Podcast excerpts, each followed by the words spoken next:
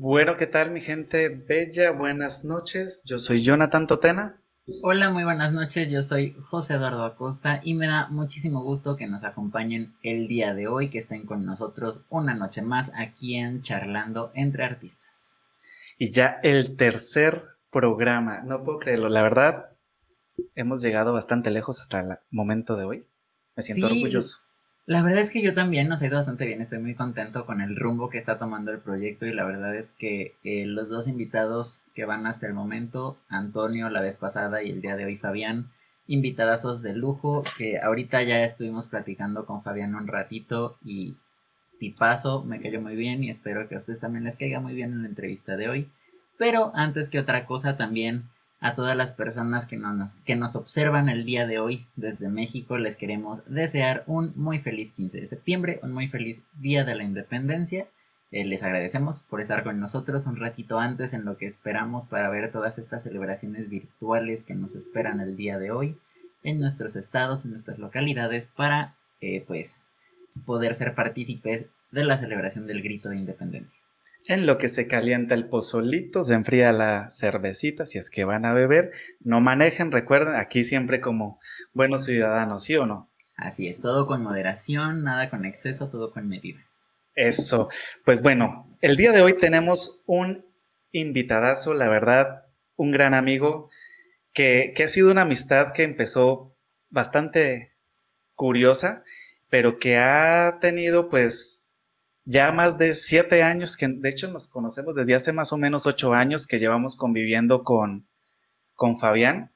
Eh, y pues ahorita que fui a Colombia, fue una de las personas que dije, lo tengo que ver y él tiene que ser una de las primeras personas que tiene que participar en charlando entre artistas desde que se empezó a cocinar esto desde hace dos meses y medio. Y dije, no, pues sí, tiene que estar ahí. Fabián tiene que estar ahí y la verdad, sin pero sin nada, él, dicho, le dije, le tengo un, proyecto que me gustaría ser parte y antes de saber siquiera qué era, Fabián ya había dicho que sí.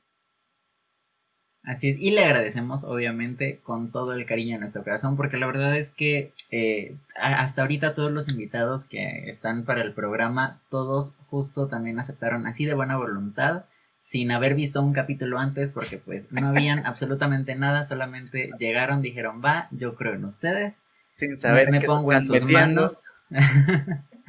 y pues sí, les agradecemos mucho. Sobre todo también a Fabián, que he de decir, yo fui consciente de la existencia de Fabián hasta después de que Jonathan y yo trabajamos en Hecho en Casa. Que Jonathan me empezó a eh, compartir un poco también de la música que hacen sus amigos, que hacen, que hacen sus conocidos. Y mis respetos para la calidad de la música de Fabián. Eh, son canciones excelentes, canciones que están muy bien hechas, muy bien producidas también y que la verdad también la voz de Fabián es excelente. Bueno, pues sin más preámbulos, traemos el día de hoy aquí a Fabián Galvis, 15 de septiembre del año 2021, y pues ya que se presente él, él mismo, ¿no? No hay como que uno mismo se presente, pues. Hola, muy buenas noches chicos, ¿cómo están? Excelente, hombre. Qué bueno, ¿no? Qué bueno. Primero agradecerles a ustedes por la invitación. Eh, súper feliz de estar aquí. Hace un ratito estuvimos hablando y el ambiente súper ameno, ustedes súper chéveres, muy bien con, con, con, todo, con todo lo que, lo que están haciendo. Y, y bueno, vamos a ver que por ahí me, me dieron un adelanto, estoy, tengo miedo. ah, tranquilito, tranquilito, aquí no mordemos. Sí, sí, todo lo contrario. Aquí la idea es pasar un momento agradable. Pero pues ya antes de iniciar como tal a esto en forma, tenemos por aquí ya algunos, algunos comentarios en YouTube. Bueno, aquí me salió, es un emoji, pero pues me salió así como que la, la versión escrita, pues. También este es otro, es la bandera de Colombia con Aaron Arellano, también Isamor nos, está, nos ha estado acompañando en los últimos dos programas. Tenemos por aquí a Filos, el relator, Fabián, el crack. Trae una fanaticada este hombre el día de hoy bastante potente. Sí, bastante un saludo, un saludo. Ese, es, ese, es, Dani. Dani, un abrazo, mi hermano. Vea, pues, por aquí tenemos a Jimena Mejía, Fabi Corazón. Diré, hombre, hoy es el día, Fabián. Hoy es el día. Ahí apoyándome. Por aquí tenemos también a Paola Burgos, Fabián el mejor. Y Ahorita. tenemos una, un saludito por Facebook. Buenas noches a todos, nos dice Alma del Rosario Molina Segura. Y pues ahí, ahí continuamos, ahí seguimos. Y pues por ahora vamos a dejar los anuncios y vamos a empezar. Fabián, cuéntanos, ¿quién es Fabián Galvis? ¿Cómo nace Fabián Galvis musicalmente hablando? Uy, ya es de la primera pregunta corchando, no. Pues si ya sabe cómo soy, ¿para qué acepta invitaciones, hombre? no, no, mentiras. No, pues eh, Fabián, Fabián Galvis es en realidad un soñador, ¿sí? Un soñador porque empezó a estudiar música o soñó con estudiar música sabiendo que nunca había ni siquiera estudiado música, ni sabía que era una negra, una corchea, una blanca, no sabía nada de eso pero nació en Fabián ese sueño de estudiar música. Eh, Fabián Galvis es inicialmente un soñador que le apuesta a lo que, a lo que quiere, le apuesta a eso que lo hace sentir bien, que lo hace sentir bonito y que siente que a través de eso también puede impactar la vida de otras, de otras personas. ¿No? La música es alegría, la música es convertir nuestra tristeza nuestros momentos tristes en algo, en algo bonito, en algo agradable y en algo que pueda alentar a las demás personas.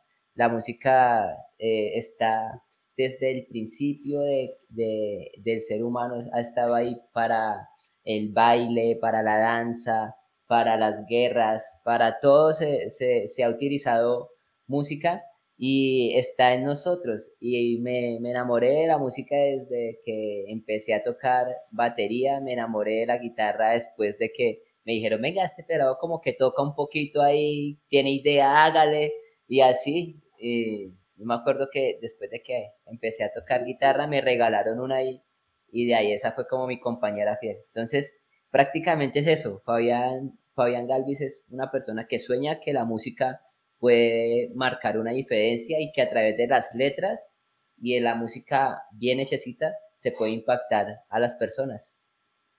Ok, muy bien. Eh, nunca, nunca esperé una respuesta tan profunda. Tan profunda, sí. ni, siquiera, ni, ni, siquiera cuando me dijeron escríbala para que no se lo olvide. Ah, mentira. Sí, exacto. Aunque ustedes no lo crean, él estaba leyendo, ahí tiene el, el libreto que le pasamos. no, no, yo no esperé la pregunta. La pregunta, dije, Dios mío, ¿ahora qué hago? no, pero, pero qué bonito. Yo, yo soy de esta idea de que los artistas completos, los verdaderos artistas son estas personas que aparte de crear para ellos mismos también eh, crean pensando en las personas que lo van a escuchar, crean para el público.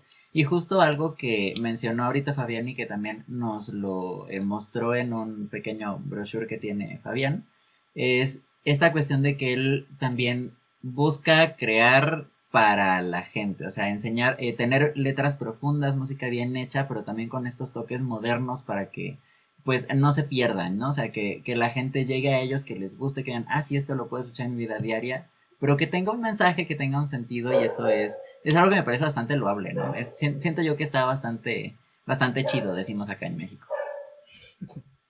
Sí, bastante, bastante genial. Bueno, eh, Ahora sí, creo que hice un comentario iniciando el, programa que se pudo malinterpretar. Creo, creo, que fue como nos conocimos con Fabián. Cabe mencionar que, fue curioso por el sentido de que eh, Fabián llegó, o sea, nos conocimos con Fabián por un proyecto musical que inicié yo alrededor del 2012, un proyecto musical que se llamó Colores de mi Tierra.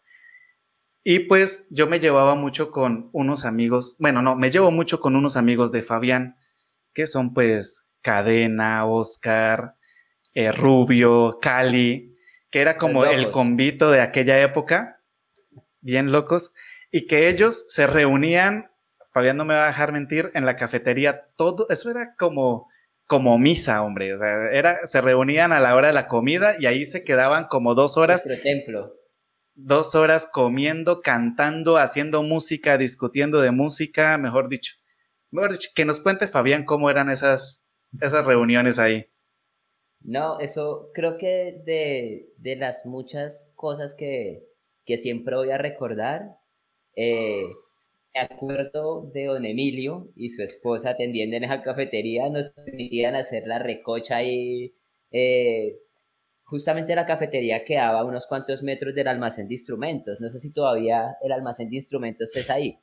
Empezó una vez que nos, nos sentamos ahí a almorzar.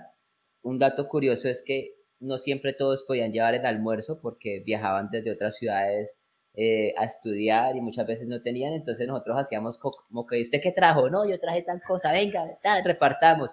Eso fue muy bonito desde todo el sentido de la palabra porque compartíamos el almuerzo y terminábamos, nos quedaban unos, unos minutos, uno, unos minutos antes de, entrar a clase y, y, ahí patrocinados por, por Rubio y su triple requinto, bueno, vamos a tocar música de Jorge Velosa. Yo nunca había tocado, nunca había tocado música carranguera, ni, ni, ni música así como de rumba y, y eso.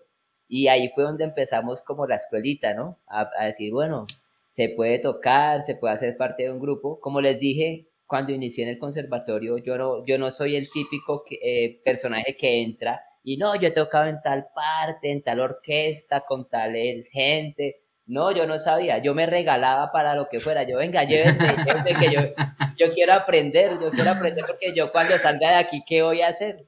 Yo quiero aprender con ustedes, entonces prácticamente así fue que, que, que empezamos ese proyecto ahí con, con, los muchachos y ahí fue llegando Jonathan y, y todos los demás. Bueno, cabe resaltar que más adelantito les traigo por ahí una, dirían aquí en México, una joya, una fotografía en donde reafirma ese, ese, ese dicho que acaba de decir Fabián, donde él se regalaba en, se regalaba a todos los, a todo lo que, a todo lo que posiblemente le podía dar algún conocimiento. Mejor dicho, Fabián estaba puestísimo. Por ahí creo que tuvimos un problema de conexión. Técnico, sí. Pero ahorita se, soluciona. Eso. Sí, no se preocupe. Tranquilitos. Aquí seguimos echando chisme. Por ahí ya volvió, ya lo estoy viendo. No nos asuste, hombre. Perdón, no sé, no sé qué hice. Soy inquieto, soy inquieto, soy inquieto, perdón. no pasa nada. Lo, supimos, lo supimos arreglar. Entonces, ah, más adelantito, para ir unos cinco minutitos que la charla avance un poquito más y Fabián pierda un poquito más la pena, les vamos a mostrar la fotaza que encontré anoche buscando, pero van a ver que, reafirma lo que dice de querer aprender y querer adquirir conocimientos. Y justo sobre esta línea de que dices que tú anduviste por grupos, ahí decimos acá en México como los tamales de chile, de dulce, de manteca, de todo. ¿Qué, qué experiencias tienes de ahí? ¿Qué, ¿Qué, grupos dices, no, pues yo entré, yo no sabía nada y ahí entré como pude? ¿Qué, qué anécdotas hay por ahí? En todos entré como pude. es que es muy, muy gracioso porque cuando... Es que la... Eh, bueno, está el del grupo de música carranguera. Yo como que me comprometí desde el principio. Yo, bueno, venga, a ver, enséñeme. No, los ritmos son así. Y yo no, pues no me salían, pero yo sabía que todos los días, al mediodía, teníamos una presentación para las personas del aseo y los celadores del conservatorio. Entonces yo no, no puedo fallarles no, no puedo como quedarles mal, entonces empecé a practicar los ritmos en guitarra, esto con el, con el, el tema de la música carranguera. Después me di cuenta que algo que, que daba como, como cierto, como la chisga ahí en medio y que le podía generar un cierto ingreso era la, la papayera. Entonces, yo no toco, no toco ningún instrumento de metal ni de viento, entonces yo le, yo le decía a Cali, al viejo Cali y a, y a Nietzsche, a Lionel, yo decía, vengan, déjenme, déjenme ir con ustedes, yo miro cómo ustedes tocan y yo toco, yo les ayudo y yo no, me pagan, sí, pero, pero déjenme ver. Y ahí me fui metiendo también sin saber nada. Y pues con, con Totena, que ya tocaba su música llanera, eh, una vez hicimos una batucada, o sea, en todas las veces que entré a, a, un proyecto, yo la verdad no sabía mucho del tema. O sea, yo, yo entraba con las ganas nomás. Las ganas era lo que... era, lo que importaba a final de cuentas. Sí, lo, importante es tocar, estar ahí y aprender. Sí, la, la mayoría de cosas que dice no puedo decir como que entré con algo de experiencia, porque como les digo, lo único que hacía antes de estudiar en el conservatorio, yo ya pues música como tal, era cantar en la iglesia. O no cantar, no, en ese entonces no cantar, tocar la guitarra o la batería en la iglesia. Como que uno se enfrentaba a un público, pues un público en realidad que no te iba a como a mirar como con, eh, como con, con ojos de juzgar porque tú estabas aprendiendo y antes tú prestabas como un servicio y te veían bien, ¿no? Ya salir a, a un público un poco más hostil, donde muchas veces se ve de pronto que... No un poco, no es un poco más hostil, o sea, eh, eh, eso es un matadero ni el más bárbaro, o sea... Empezando, empezando por los otros músicos que te ven a ti ahí, eso ya... Por eso. Es una presión tremenda. Sí, bueno, no, no. Pero, pero bueno, eh, como les comentaba, cuando, cuando nos conocimos con Fabián fue por medio de, de estos otros personajes, de Carlos, bueno, de Rubio, de Cadena y compañía. Y fue justo ahí en la cafetería, eh, fue cuando yo empecé a buscar un grupo, quería montar un grupo de música folclórica para tocar en el Festival Folclórico Nacional. Y entonces fue así donde como conseguimos 15 músicos en aquel entonces. Pero Fabián siempre fue como muy explícito, así de, mira, la verdad, pues yo no le jalo a la música, bueno, no, no diría yo no le jalo porque está, en Colombia y dice, yo no, no, no sé de música folclórica, pero como que siempre estuvo ahí pegadito para aprender hasta que ya por fin empezamos a trabajar. Y yo siento que uno de los, de los trabajos donde, donde nos hicimos como que muy buenos amigos es el de la foto que les, que, que, que, que ya voy a, que ya vamos a mostrar porque no. la, es para que vean el compromiso tan bárbaro que tiene yo, Fabián. Yo pensaba, yo pensaba que, que, no habían registros fotográficos de, de, de, eso. O sea, no me, no me explico cómo nosotros eh, decía, no, y ya que me acuerdo hasta nosotros como que en la recocha, venga la foto. Es, es chistoso, pero es bonito porque creo que en la foto debe estar Andrés Rubio. Y Andrés Rubio también es tremendo músico, está Jonathan Totena y su mamá ahí apoyándolo siempre. Pero como pueden ver, eh, en aquel entonces nosotros éramos los proveedores musicales de una empresa que se llama Claro ahí de, de, Colombia. Y pues para todas las festividades en julio, junio, julio y en diciembre nos llamaban. Nosotros trabajamos ahí, estuvimos trabajando como dos años y medio más o menos. Fuimos así como que el grupo que normalmente llamaban. Pero ese, esa vez, o sea, yo me acuerdo que Fabián estaba nuevecito en lo que era tocar papayera, estaba así nuevecito y yo, yo, ese día me llamaron así de imprevisto, oye, necesito un grupo para hoy. Y todos los músicos estaban así, todos los músicos con los que ya habíamos trabajado antes estaban así ocupados. Y yo dije, no, pues, ¿a quién le digo que se le mida y que sin problemas, pues saque, saque el hueso, ¿no? Saque la chisga. Y dije, y le dije a Rubio, que no tengo quién, mano. Y dice, hablemosle a Fabián. Y ya fue que le hablamos a Fabián, Fabián llegó a la casa y en la casa fue que se enteró que se tenía que vestir de gnomo, se tenía que poner unos zapatos como cinco números más grandes. No, eso, ay Dios.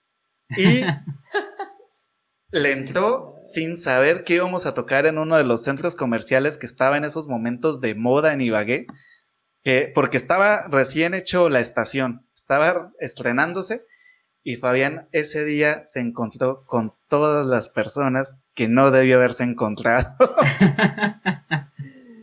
no, pero pues a pesar de todo yo como que de así de vergüenza como tal no sufro, ¿sí? Y pues me parecía chistoso, lo que sí me pareció injusto era los zapatos. O sea que, que yo no peleaba por el disfraz, yo le peleé todo el rato a Jonathan, venga, pero es que esos zapatos son como 43 y entonces él, no, es que así son los gnomos. Yo no, pero yo no puedo caminar, nos tocaba caminar, nos tocaba caminar como los buzos, así hacia atrás. Y como siempre al nuevo, al nuevo de la chisga, le ponen el bombo platillo, cargando eso como horas por todo el centro comercial. No. pero, pero lo Eran que cuatro lo horas, sí, Fabián. Cuatro horas, sí. Ah, pero nos transportaban, ¿no? Fueron como en la tercera un tiempo y, en la otra. Ah, sí, sí, sí, Dos horas en una calle, nos movían. No, les importaba eh, que hacer, hacerlo pasar vergüenza uno en una sola parte, sino que nos movían por todo Ay, Dios. Pero bueno, han sido buenas anécdotas, buenos, buenos momentos. Que la verdad es que sí, con Fabián, también Fabián por ahí un, un tiempo necesitábamos a alguien de confianza para un concurso. No sé si Fabián se acuerda, para Tolima si tiene talento. ¿Yo qué fue lo que hice? Yo, yo me acuerdo que no toqué ningún instrumento, pero yo iba de traje. Eh, su merced, primero. ah, eso sí, siempre, siempre fue bien vestido. Iba, era el que, eh, en ese momento era el que le acordaba a Cali que tenía que tener maicena en la mano para un efecto y el encargado de las luces. Yo era el staff y, las luces, sí. Y, le dije, y le dije a Fabián, es que necesito a alguien que esté ahí para checar las luces. Y me dice Fabián, manita, es que no tengo ni idea de cómo se mueve eso. Y yo le dije, pues yo tampoco, pero necesitamos a alguien que como que conozca el concepto de lo que era el grupo en, en aquel momento, de lo que queríamos hacer, porque era mostrar música folclórica, pero hacer como un remix de todo Colombia. Y pues que tenga como que el conocimiento de cada uno de los músicos y la importancia de cada uno de los instrumentos que estábamos tocando. Y me acuerdo, no sé si Fabián se acuerde, que hubo un momento en que estaba hablando con el ingeniero de luces y que lo voltea a ver el ingeniero de luces y dice, es que yo no sé manejar esto. Y que recuerdo que su merced me dijo, que le pique todos los botones, píquele todo a ver qué sale. Sí, sí. Sí, claro, yo me acuerdo que, que esa, esa, esa presentación pues salió, salió a pesar de todo bien, ¿no? Con los efectos que, que querían tener. Pero si, si, si tú estabas abajo en el, en el teatro viendo, pues eso era como luces rojas y azules ahí tan saliendo así. Y, y, que, y pues se veía, se veía bonito respecto a lo que, a los que ellos, a lo que ellos querían, pero sí siempre se perdió un poquito como de, de iluminación por un, por un momento, ¿no? Por un breve momento estuvo, estuvo ahí como solo entre rojo y azul. Pero bueno, la importancia es, es, es el, el, querer hacer, ¿no? Así es. Y tenemos más comentarios porque está yendo mucha gente. Eh, Jimena Mejía está por aquí, te manda saludos. Eh, Paula Burgos también, dice Fabián el mejor. Eh, Charlie Vargas, saludos hermano. José Antonio Tutena también nos manda un sticker por medio de YouTube. Este, MCG Music, Fabián el Master, dice me reporto, un estudiante del Fabi. Filos el, el relator menciona Fabi es un Hokage bien fachero.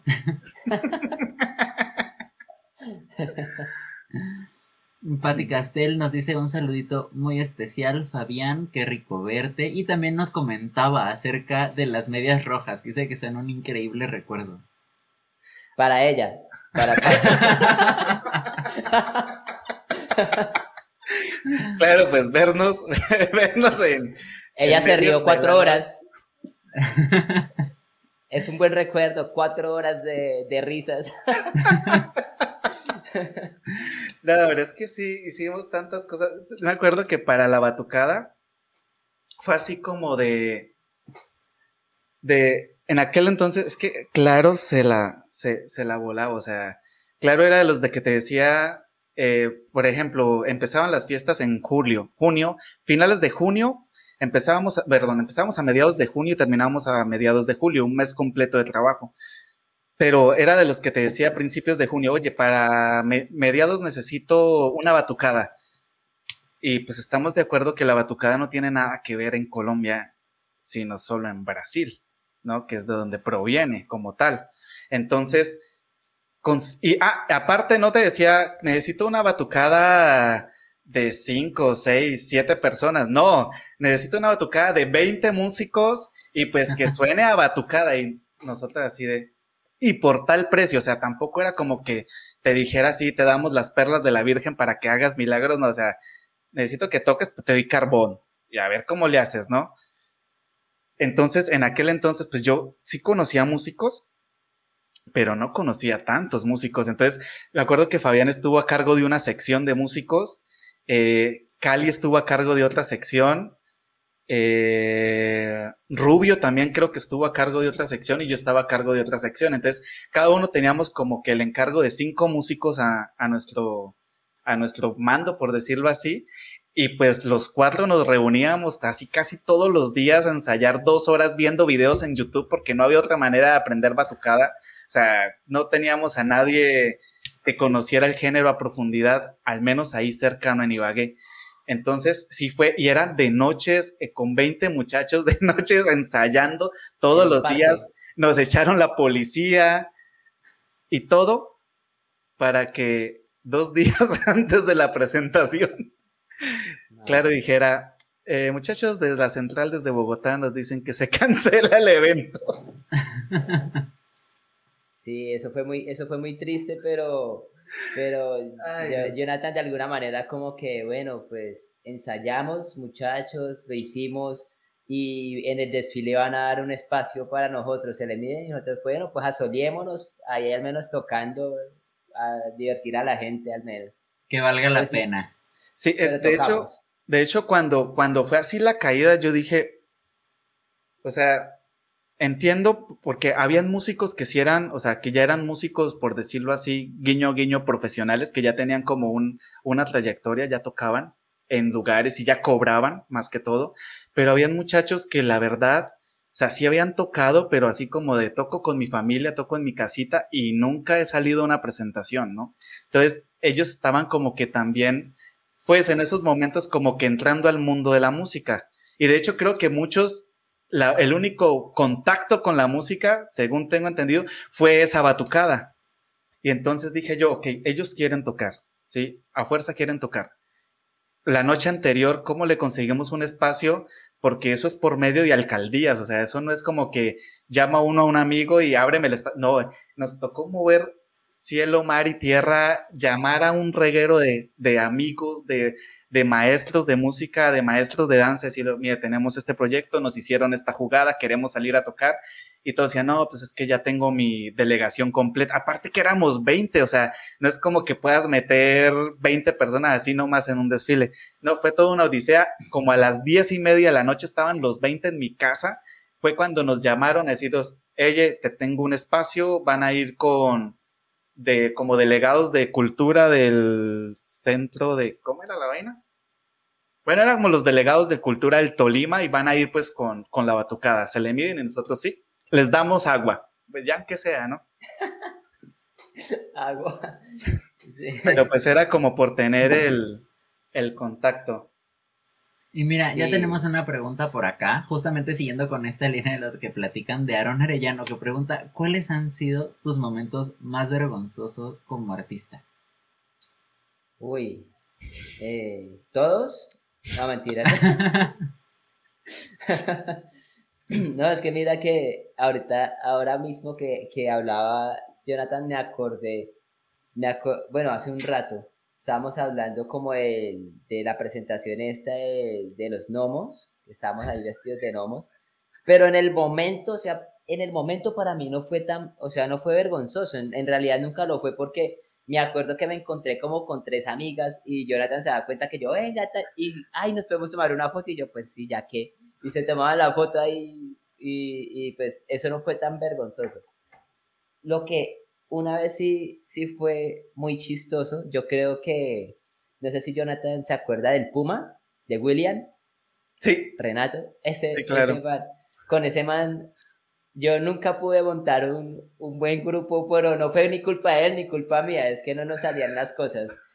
Porque siempre era como, así como tú dices que, oye, ahí salió esta chisga y tenemos que hacer esto, y yo a quién, hablaba con uno, otro, otro y casi siempre el que yo encontré desocupado así en el, de momento era William. Es más, hasta sería bueno que, que le invitaran porque Gemma también debe tener la de historias por contar. Pero fue Lionel, él trabajaba con parrandas vallenatas, Nietzsche, él se movía mucho, mucho con parrandas vallenatas. Y él, no, ¿qué eso?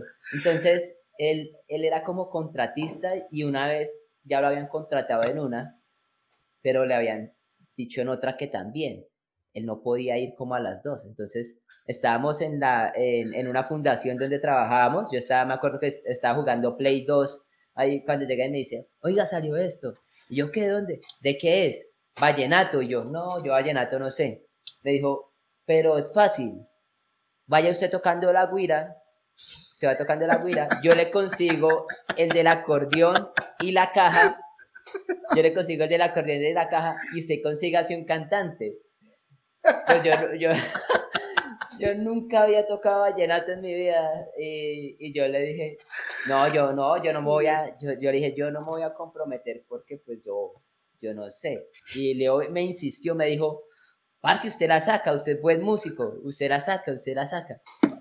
Y yo le dije, yo le dije, bueno, venga, pero ¿a quién? Si me consigue el cantante, yo le hago. Pues yo pensé que faltaban unas, o sea, él me dijo el sábado como a las 5, 4 o 5 de la tarde, y el toque era a las 9 de la noche. O sea, era ya.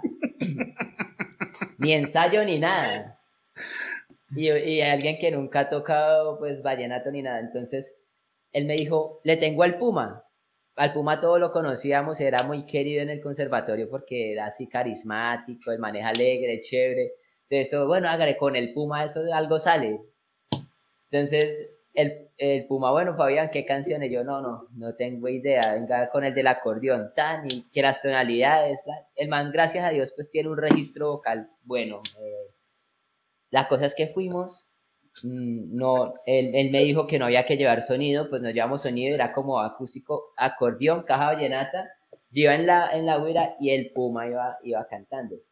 Fue muy, para mí fue muy vergonzoso el principio porque yo no sabía qué iba a hacer, ni siquiera sabía qué canción iba a cantar, solo me dijeron que habían como dos, como dos ritmos, ¿no?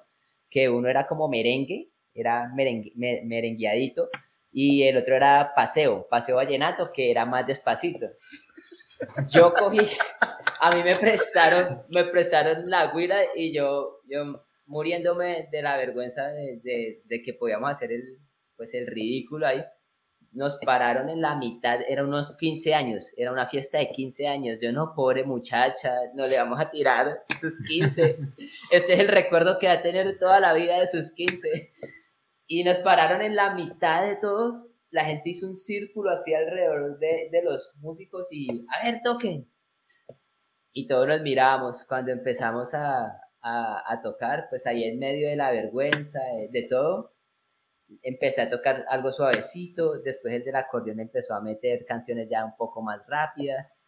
Y lo, o sea, fue vergonzoso, fue muy vergonzoso porque sí, pues fue como que yo no me sentí cómodo, pero en un momento fue tan, fue, fue como que yo ya estaba bailando que yo terminé como con dos muchachas ahí, yo estaba haciendo así con la, con la abuela y yo terminé bailando con dos muchachas, eh, eh, y todos gritando y la gente la pasó súper bacano, no, eso no, y, y, el Puma cantando con un, con un microfonito bailando ahí también con una muchacha, no, eso fue, cantamos como unas seis canciones que ya después de la segunda, que era como el momento así de, de vergüenza, de temor, la gente estaba como tan metida en el, en el cuento que quería bailar que pues no le puso ni mucho cuidado a la calidad, sino que eh, desde que le hiciéramos ahí bien el ritmo y todo, terminamos bailando esa noche y la gente súper agradecida con, con, nosotros, o sea, terminaron, terminamos hablando con muchas personas y todo. O sea, a pesar de que fue bien tedioso el principio, tuvo un final bueno. Espero que la chica de los 15 no, no esté viendo el programa. Así de, ah, con razón. Ay, no. Ahora sería bueno, todo, ¿no? Sería bueno tener los videos de, de los 15 de la muchacha. Ay, Dios. De esa parranda, de esa falsa parranda vallenata, pero pues sí, sí sonaba vallenato, pero no con el feeling, no con el feeling. Ay, Dios, es que, es que sí, ah, hay, hay tantas historias por contar y tan poco tiempo, diría por ahí el, el dicho. Bueno, por aquí hay otra pregunta que está bastante carnosita, dirían por ahí. Ay. Ay.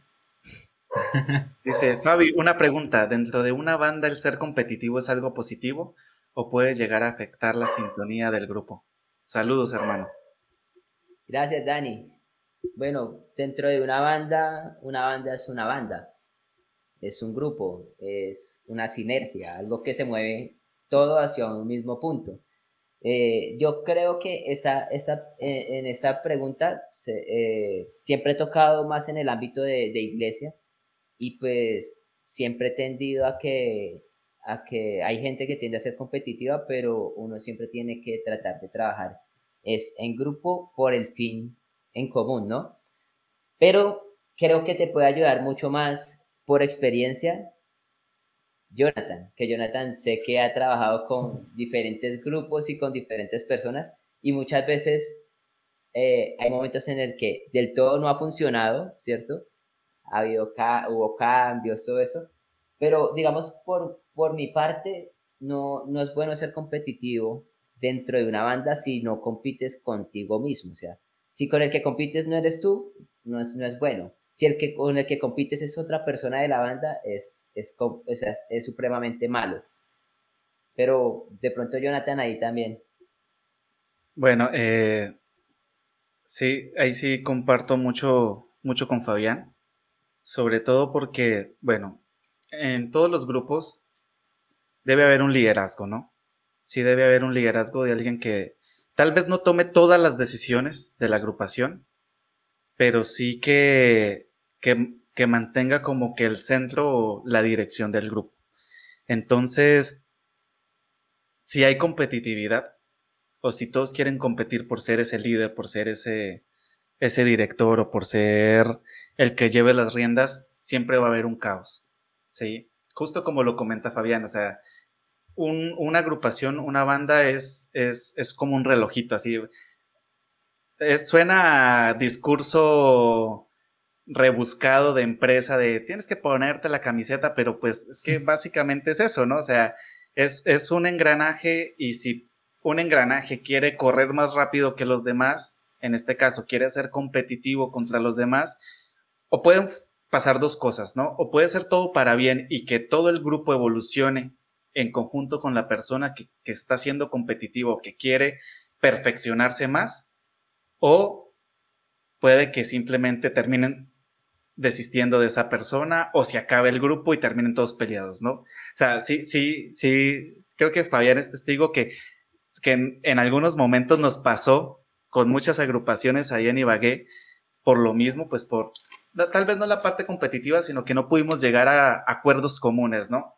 Y por un momento uno sí suele como distanciarse porque dices, ok, estábamos en el grupo, pero pues nos abandonaste. Pero pues después te das cuenta que simplemente son riñas de, de adolescentes, ¿no? Y que ya con el tiempo te das cuenta que pues las cosas no eran como las veías en ese momento. Pero sí, o sea, como lo dice Fabián, la competitividad es buena con uno mismo. O sea, si uno quiere competir, si uno quiere ser mejor que alguien, es ser mejor que ese alguien que es uno en ese día y que el siguiente día sea uno mejor.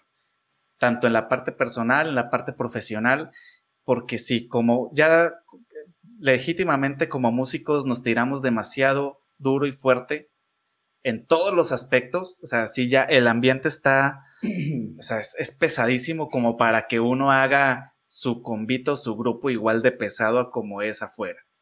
Sí, eso sí puede, puede ser más un caos que una bendición, considero yo. Sí, es muy cierto. No sé si eso responde a tu pregunta, Filos, mm. pero es la mejor respuesta que te podemos dar en estos momentos. A la como que nos pusimos profundos. Veníamos así todos. Veníamos. estábamos hablando aquí. Tan de buenas que estábamos. Estamos de, de, gnomos, de parranda vallenata y ahora de, repente ahí la, la, filosofía.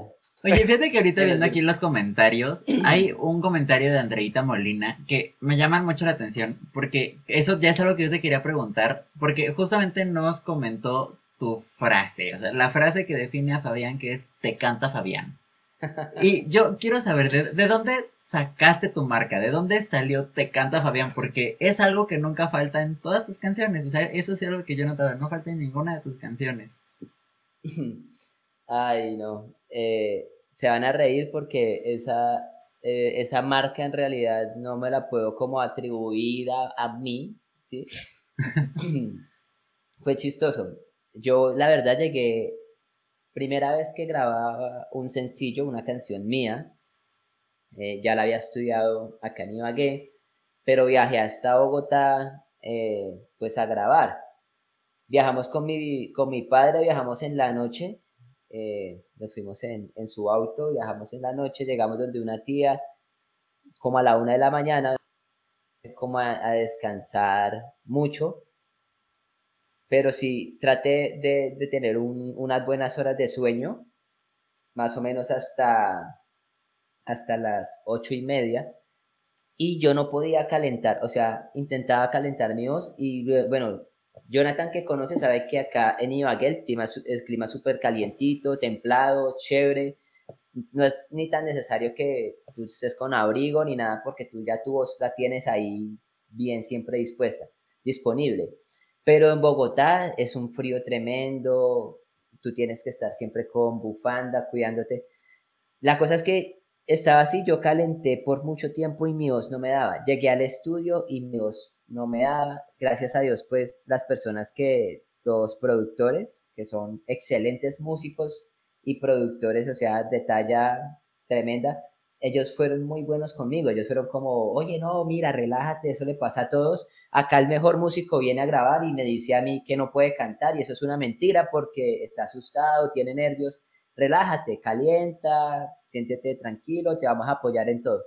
Cuando yo empecé a grabar la canción, eh, que íbamos en el para estar tan dentro de tu corazón, yo estaba súper asustado y el, y el productor me dijo, oye Fabi, estás excelente, te felicito mi hermano, súper chévere, pero necesito que cantes tu marca. Y yo dije, ¿mi marca? ¿Cómo así? Dijo, haz un grito o algo. Yo como que, ¡uh! No, no, o sea, la cosa es que cuando yo hice como el uh, ese uh, él lo utilizó para el principio de la canción. Eh, él hace un redoble en, batería, cuando los que están acá y la escuchan, escuchan mi verdad, es y uh, después del redoble, pa, suena el uh, él lo utilizó, pero él me dijo, no, ¿qué tal si tú dices algo como, te canta Fabián, haz algo así, te canta Fabián? Y yo, me pareció un poco en el momento como será, pues él sabe más que yo, él es, él es cantante, él ya es cantante profesional, él fue cantante de Wilfrido Vargas, de Vargas, fue voz principal de Wilfrido, de la banda de Wilfrido, ocho años, dije, wow. sabe. Entonces yo dije, lo voy a hacer, lo, lo, lo, haré. Entonces yo, te canta Fabián, y ese te canta Fabián nació más de la idea del productor de, de ayudarme a mí como que, oye, tienes que tener una marca, tienes que tener algo con lo que puedas cantar y, que pueda salir en tus canciones. Entonces fue más, fue más de, de, idea del productor, que es Lessing Kerligan, el, el que estuvo, él estuvo en la voz, es, es, no, es un músico brutal, es, es buenísimo. Y, y, fue idea de él, no fue, no nació de mí. Yo sé que puedo estar decepcionando a muchos, pero esa fue la verdad. Eh, yo estaba muy asustado y él me, me dio ese, esa voz de apoyo, de aliento y me dijo, oye, te canta Fabián o, o invéntate algo. Y yo, no, esa está chévere, esa está chévere. Ya así fue como, como surgió. Oye, oh, qué interesante y qué chido, ¿no? Qué, qué, qué, forma tan original y tan divertida de tenerlo, porque digo, no, no cualquiera puede decir que su marca se la creó a alguien con esa experiencia, ¿no? Y con, con ese, ese bagaje tan grande dentro de la industria. Eh, bueno, para los que pronto no sepan quién es Wilfrido Vargas, porque puede suceder, es una de las insignias del merengue a nivel mundial. O sea, no estamos hablando de cualquier persona. Es, o sea, Wilfrido Vargas es, es, ¿cómo dirían aquí? Es una institución en el merengue. Sí, o sea, puso de moda muchos, muchos subgéneros del merengue y la verdad es todo un personajazo. Entonces, la verdad, mis respetos, Fabián, y pues nada, no, nada de avergonzarse, o sea, Hombre, así, las mejores historias y las mejores cosas suceden en, esos momentos en donde uno se siente así como de, ay, ¿será que sí? ¿Será que no? Y pum, salen cosas buenas, como por ejemplo los gnomos. que ocho años eh, después nos estamos riendo de eso. Ocho años después, sí, ya. Ya nos gastamos la plata de los gnomos, ya para lo que, lo que fue, fue. en hamburguesitas. Eh, bueno, por aquí tenemos varias personas que se han estado uniendo. Tenemos por aquí a Hermelinda Jiménez, le mandamos un saludo hasta Ibagué. Elisa Costa Molina, que nos está viendo aquí desde Jalapa, Veracruz. Juan Manuel Ramírez Barranco también nos está viendo desde Jalapa. Mira, ya, tiene, ya empiezas a y que él nos ha acompañado desde el programa 1, ¿eh? Sí, Juan Manuel Ramírez, hermano, la verdad ha sido el acompañante número uno que ha tenido este programa. Eh, Patti Castel por aquí nos está acompañando. Shanti Altamirano, que nos viene acompañando desde el programa anterior. Aarón también nos está acompañando desde el programa anterior. Oscar Cornejo por aquí también se está uniendo. Tenemos a Jeffer Saab. Y por aquí hay otra pregunta. Y dice, Fabi, de las canciones que has compuesto, ¿cuál crees que es tu mejor canción y por qué? Uy, esa pregunta es compleja, ¿no? Eh, es difícil porque es como, no sé, como cuando le preguntas a un padre o a una madre, ¿cuál de tus hijos quieres más? Justo pensé en esa... Esa analogía. Esa analogía, así de... Y... Pues nacen, nacen como de, inspiración, pero, pero sí puedo decir, o sea, aunque uno tiene como ese, esa, ese sentido como paternal hacia lo que uno, hacia lo que uno crea, eh, sí como ese sentido de, de, que, bueno, todos, todo ha sido, todos, todo ha sido especial. Eh, también, también cabe, cabe recalcar que todas, todas las canciones se crean en momentos diferentes y en circunstancias y situaciones diferentes.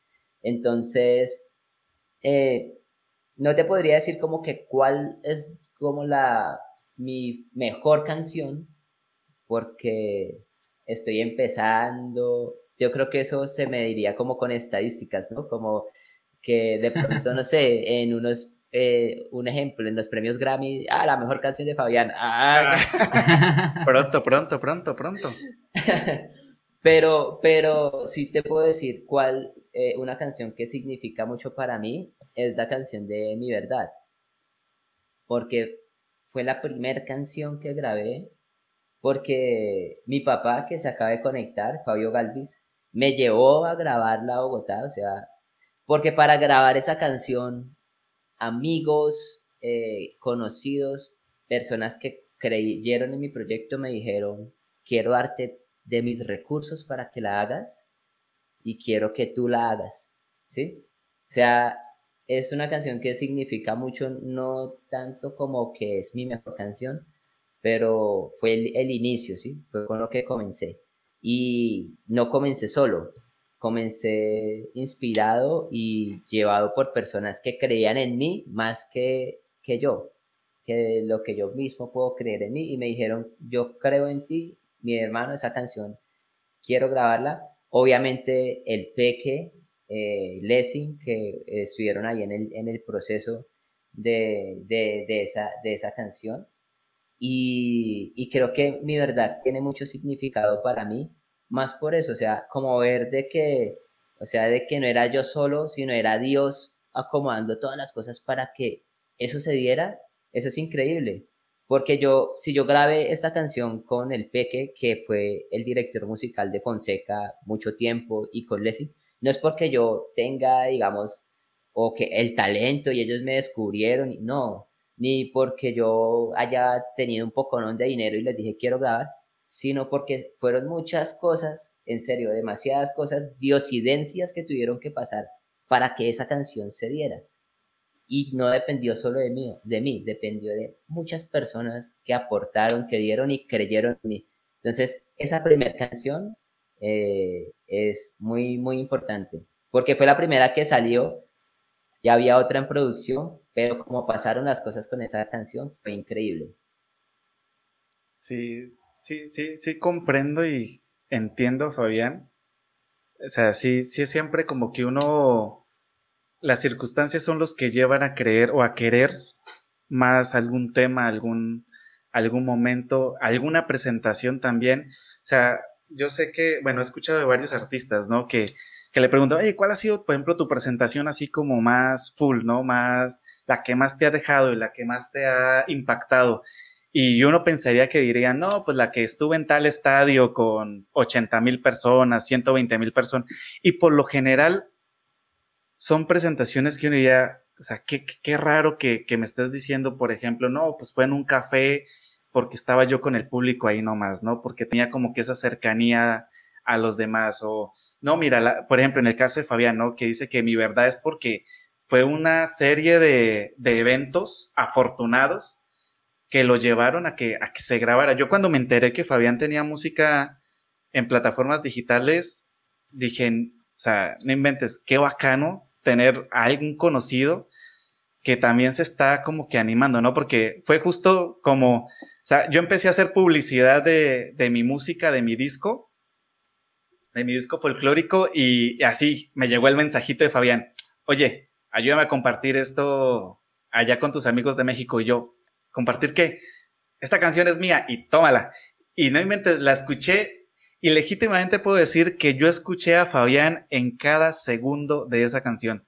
Y algo que, que siempre, o sea, siempre que, que, desde que conocí a Fabián, era como el, el concepto de que Fabián tiene como que esta pinta, ¿no? Esta marca, su marca, más allá de Te canta Fabián, es este, este joven como, como pues, ¿cómo es? Que no, sé cómo decir, como parrandero, pues, como alegre, ¿sí? Como jovial, como que te, te motiva, y eso sí, Fabián siempre ha sido muy servicial, ha sido un, un amigazo, la verdad, yo me siento muy orgulloso, muy honrado, Fabián, de que hayas aceptado esta invitación la verdad es, es, es, bastante bonito porque pues es un proyecto también que, que está queriendo salir adelante y pues contar con una personalidad, con un personajazo como, como tú, de los primeros y que sin mente le entró el proyecto sin tener idea de que lo íbamos a poner aquí, sin saber que íbamos a mostrar esa foto del gnomo.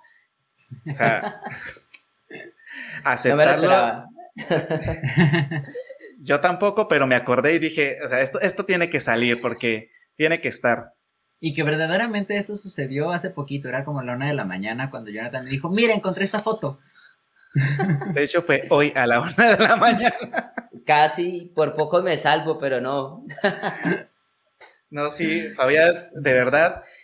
Eh, bueno, vamos a llegar a un segmento que, por el, pues por lo, por, por el cual nació este programa, Charlando entre Artistas. Eh, cuando yo le comentaba a José Eduardo hace un año desde hace un año estoy molestando con esto y ya hasta ahorita lo pudimos hacer.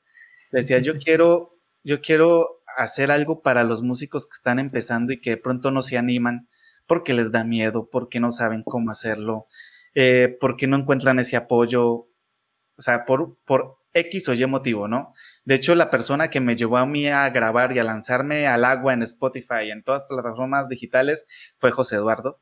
Sea, la verdad, si, si él no hubiera insistido desde hace como tres años que lo hiciera, que lo hiciera, que lo hiciera, que no es tan difícil, que sí se puede hacer, que no es como tan imposible como uno lo cree, porque en el conservatorio, no tengo nada en contra del conservatorio, sí, aclaro, pero en el conservatorio te enseñan a crear, a crear, a crear, en arreglar, arreglar, arreglar, pero jamás te enseñan a vender, sí, y creo que eso es el problema de todas las instituciones, ¿no? Jamás te enseñan a vender, jamás te dicen, oye, puedes hacer esto, puedes venderte de esta manera, puedes hacer marketing con tu música de esta manera. Y yo le decía a José Eduardo, ¿cómo podemos hacer para ayudar de pronto a esas personas que tal vez no tengan el recurso o tal vez no sepan cómo hacerlo o tal vez no sepan a quién llegar? Pues para que empiecen a venderse, ¿no? Porque al fin de cuentas, pues para todos hay, ¿no? Entonces, Fabián, ¿qué, qué mensaje, qué consejo, qué sugerencia le tienes de pronto a esos nuevos artistas que nos están escuchando, porque cabe resaltar que en estos tres episodios que hemos tenido, hemos tenido jóvenes, o sea, personas entre los 14 a los 19 años que empiezan en cualquier arte, ya sea música, pintura, escultura, lo que sea, pero que le puede servir un consejo de una persona que ya ha caminado un poco más en este mundo del arte. ¿Qué consejo podrías darnos? Eh, pues bueno, mi, mi, primer consejo así muy profundo es que si tú te vas a volver cantante de reggaetón, no lo hagas. No, mentira. no, mentira. Eso fue una, eso fue una broma, eso fue una broma, no. Para, para todo, ¿no? Eh, todo lo que quieras pues hacer, creo que tiene que estar basado primero en que lo que haces debe tener un propósito, ¿sí? Si lo que tú haces no tiene un propósito, pues lo vas a hacer porque, no sé, porque tal vez vas ahí en el camino y, quieres hacerlo. Pero todo lo que tú haces debe tener un propósito y yo he caminado muy poco en este proceso de, de la música y a veces les digo que, que si es difícil y uno, y uno que ha trabajado poco y tiende a tirar, a querer tirar la toalla, pero lo que te va a mantener firme es el propósito. O sea, tú dices, bueno, yo hago estas canciones porque creo que detrás de la música y detrás de la letra hay un mensaje que merece ser compartido. Y ese merece ser compartido, ese que es digno de ser compartido y es digno de que sea escuchado, es porque da esperanza, es porque habla de cosas que en vez de por de, bajear, degradar, al contrario, al contrario, realzan y reafirman eh, muchas cosas que nosotros somos como, como seres humanos, que tenemos sentimientos, que tenemos emociones, que luchamos, que tenemos caídas, altos y bajos, pero que vamos hacia, hacia una dirección. Entonces, lo que a mí siempre me ha motivado a seguir es que yo creo que hay propósito en lo que hago, que hay un propósito. Si no hubiese ese propósito, ¿para qué lo hago? ¿Sí? Pero que te preguntes en la, eh, en, como músico, como artista, ¿cuál es el propósito y por qué lo hago? No sé, tal vez algunos dicen, ah, el propósito es ser rico y quiero salir de pobre y quiero... Listo, eso es, ese es tu propósito y, y tenlo claro, pero entonces, pero entonces pueda, pueda que te estrelles que cuando no consigas dinero y cuando no seas rico, lo vayas a abandonar. Entonces, piensa cuál es el propósito y el por qué haces lo que haces y eso es lo que te va a ayudar a mantenerte firme. Si no hay propósito, no. Y ser disciplinado, que es algo con lo que todos los músicos luchamos. Disciplinado y constante. Sobre todos los artistas. Sí, sobre todo eso, el ser disciplinado y constante. Pues qué buen consejo, la verdad. Muchísimas gracias, Fabián. Eh, por aquí tenemos saludos, te dice Dylan Galindo, saludos a todos, aquí estamos sintonizando y por más adelantito manda saludos para el maestro Fabián desde Jico, Veracruz. Por cierto, los invitamos a que busquen a Fabián en todas las plataformas de streaming que hay en el mundo. Todas las de ustedes se pueden imaginar que hay música. Vaya, síganlo, denle seguir, suscríbanse a su canal de YouTube y denle like a todas sus canciones. La verdad, están excelentes.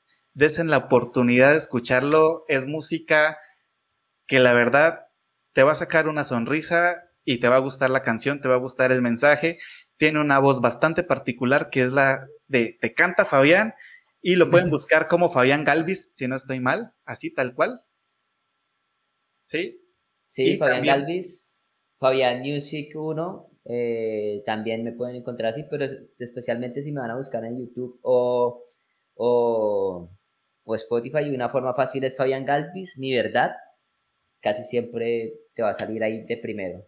Y si está tu música en todas las plataformas, ¿verdad? O sea, Spotify, Tidal, Deezer, Apple Music, Amazon, etcétera, etcétera, etcétera. Instagram. Incluso para Instagram, ¿no? Para las historias de Instagram.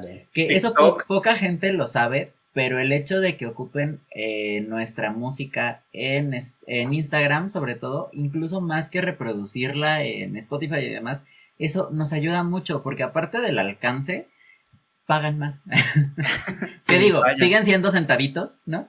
pero, porque literal son centavos, pero aún así ayuda mucho, entonces también eh, recuerden, apoyen a su música independiente, eh, apoyen a sus artistas locales, eso es importantísimo, no solo de la música, sino de todo, bailarines, actores, escultores, pintores, es, es importante apoyar el arte, es importante apoyar la cultura, este, entonces también, eso nunca lo olviden. No cuesta nada un compartir, pero vale muchísimo para el artista que lo están haciendo. Independientemente el, pues a lo que se dedique ese artista, el hecho de compartirlo ya le está ayudando muchísimo, muchísimo, porque no sabemos si de pronto de esas 40 personas que lo vayan a ver, al menos una diga, me gustó, lo agrego a mi lista de reproducción, lo agrego a mi, a mi galería de artistas que quiero ver y de pronto comprar algún cuadro de más.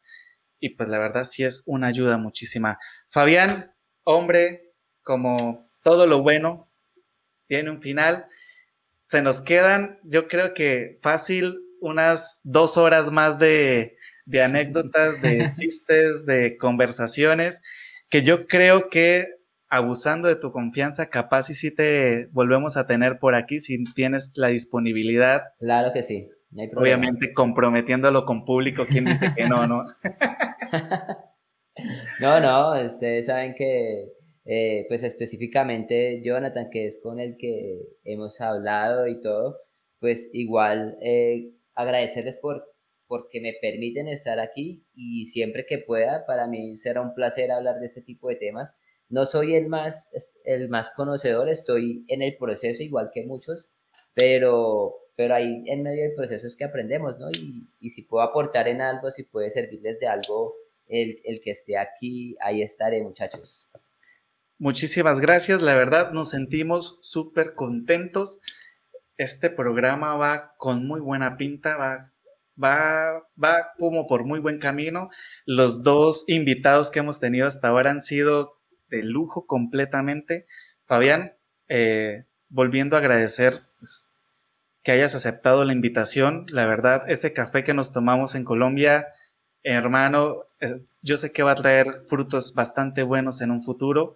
Los invitamos a que nos sintonicen todos los miércoles. Nos vamos a ver aquí ya sea por el canal de José Eduardo Acosta o por mi canal, Jonathan Totena. También los invitamos a que nos sigan en Facebook como Charlando entre Artistas, al igual que en Instagram nos pueden buscar como Charlando entre Artistas.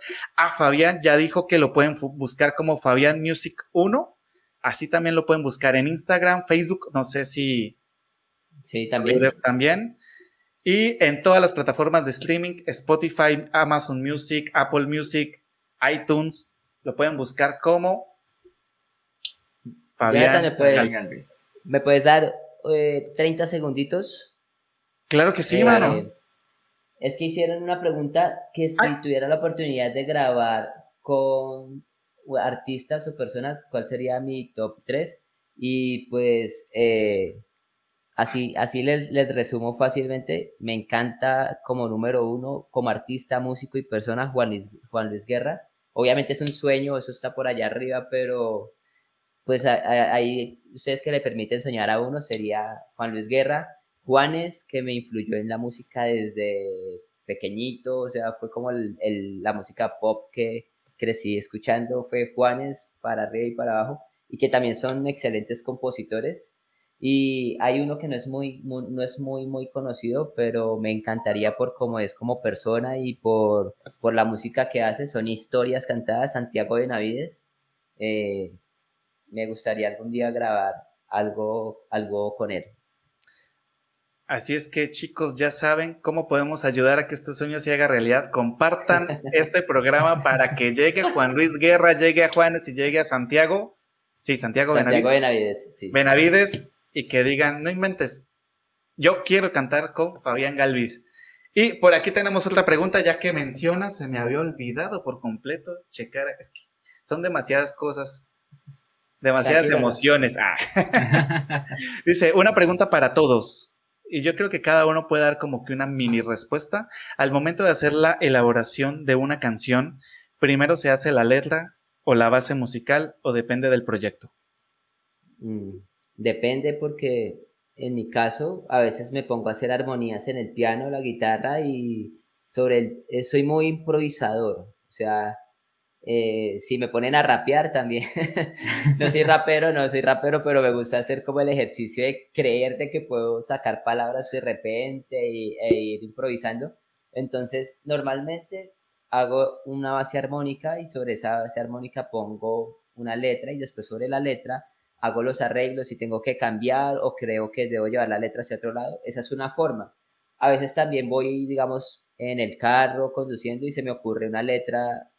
Por ejemplo, más que carne y hueso nació así. Iba en, en, el, en el colectivo para el conservatorio y se me ocurrió una letra acerca de algo que estaba viviendo. Escribí toda la letra y en la noche llegué a hacer el arreglo de, de armonía. Entonces, cualquiera de las dos es válida. José Eduardo, ¿algo que nos quieras compartir?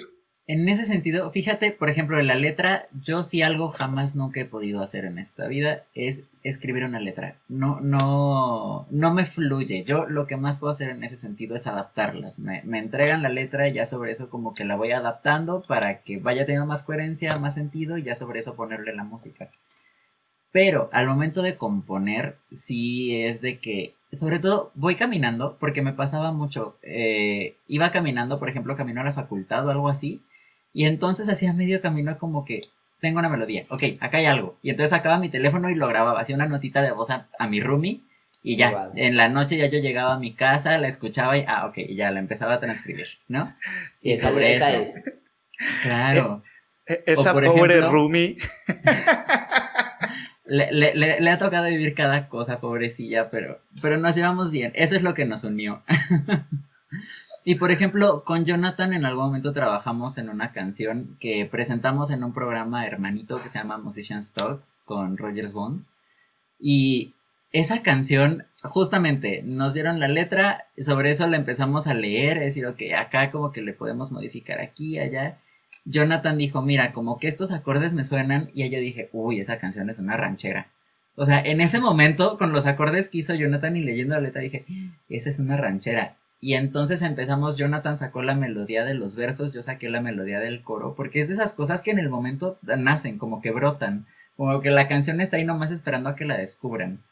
Y al menos en mi caso sí funciona, no es como que yo diga de que, ah, sí, es que yo me siento y empiezo a ver este, que con la partitura, la verdad es que así no puedo, tengo como que estar haciendo otras cosas para que me llegue, la, la imagine y ya sobre eso sale. No sé, Jonathan, a ti cómo te funciona. Bueno, yo también, yo tengo un, yo, tengo un problema serio y es que soy muy malo para aprenderme letras de canciones.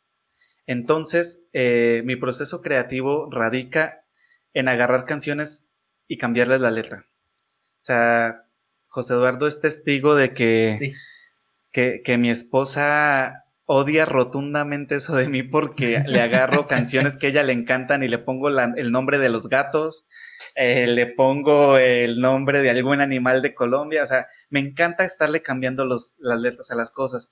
Entonces, he escrito muy pocas canciones con letra, sí, la mayoría han sido composiciones musicales, 100% instrumentales. Y pero pues todo nace a partir de, una emoción. En mi caso, nace a partir de una emoción, de un sentimiento que estoy pensando en ese momento.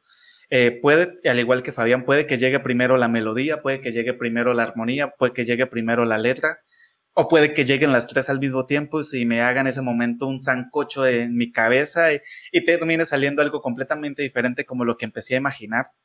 Pero sí, o sea, todo, todo depende del, del proyecto, eso sí es, eso varía. Y pues como lo dijo Fabián cuando le preguntan cuál es su canción favorita, todas las cosas nacen en su momento, que, en el momento que tiene que ser, ¿sí? Entonces puede que yo esté despechado y escriba algo de felicidad o puede que yo esté muy contento y escriba algo de despecho, ¿no? No quiere decir que tampoco uno se sienta así en ese momento. O sea, dudo yo, bueno, no sé, que todas las canciones de Paquita, la del barrio, por ejemplo, sean tan dolidas. Y por cierto, Paquita, tiene que atenerse a la silla porque ese hit que viene de ranchera de José Eduardo está, mejor dicho, bárbaro. Por ahí más adelante les vamos a dar la primicia por este programa. Pues sí, bueno. Espera, antes de continuar, justo ahorita que estabas platicando eso, sí, sí, sí hubo una ocasión en la que hubo una letra que justamente hicimos Jonathan y yo juntos. Este, creo que es la primera y única letra que yo he escrito en mi vida, o que al menos colaboré para escribir.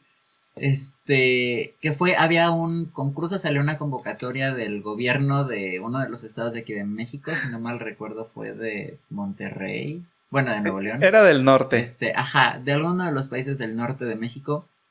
Hicimos la letra, todo funcionó en el momento como pudimos, o sea, porque esa canción salió en dos horas. Este, se grabó y todo, y nunca la ocupamos, nunca pasó nada, y pasaron los meses y en algún momento yo estaba en la calle y sonó una canción al fondo en una bocina. Lloré. Y dije, es la misma canción. La letra era otra, pero la melodía era la misma. ¿De dónde la sacamos? ¿Quién sabe? Porque ninguno de los dos somos así dos a escuchar a los Tigres del Norte. Pero justamente era una canción de los Tigres del Norte y dijimos, ah, ok, wow, ok. Creo, creo que fue un pequeño plagio involuntario porque esas cosas pasan. Es, este, pero. Yo digo que ellos nos escucharon y ah, ellos fueron los que nos copiaron, pero bueno, no vamos a estar aquí discutiendo con los Tigres del Norte. Pero sí, bueno, muchísimas gracias, Fabián. Yo creo que sí te vamos a invitar. sí vamos a tener un programilla. Una segunda vuelta. Sí, eh, al menos una edición especial de Charlando entre Artistas porque hay algo en Colombia que sé que se da en todo, en todo Latinoamérica, pero que no es rap y no son competencias de rap, pero sí es improvisación en música antioqueña. Y sí recuerdo en algún momento haber escuchado a Fabián echarse unas coplas en... Eh, ¿cómo, se llama ese, ese género? Como rumba paisa, no, sé, ahorita no me acuerdo. Sí, es como rumba paisa, coplas paisas. Sí, así estilo lo que hace Loquillo Flores un comediante, y yo creo que sí nos vamos, nos estamos aventando por ahí, aunque sea como para reírnos entre nosotros y compartirlo con ustedes.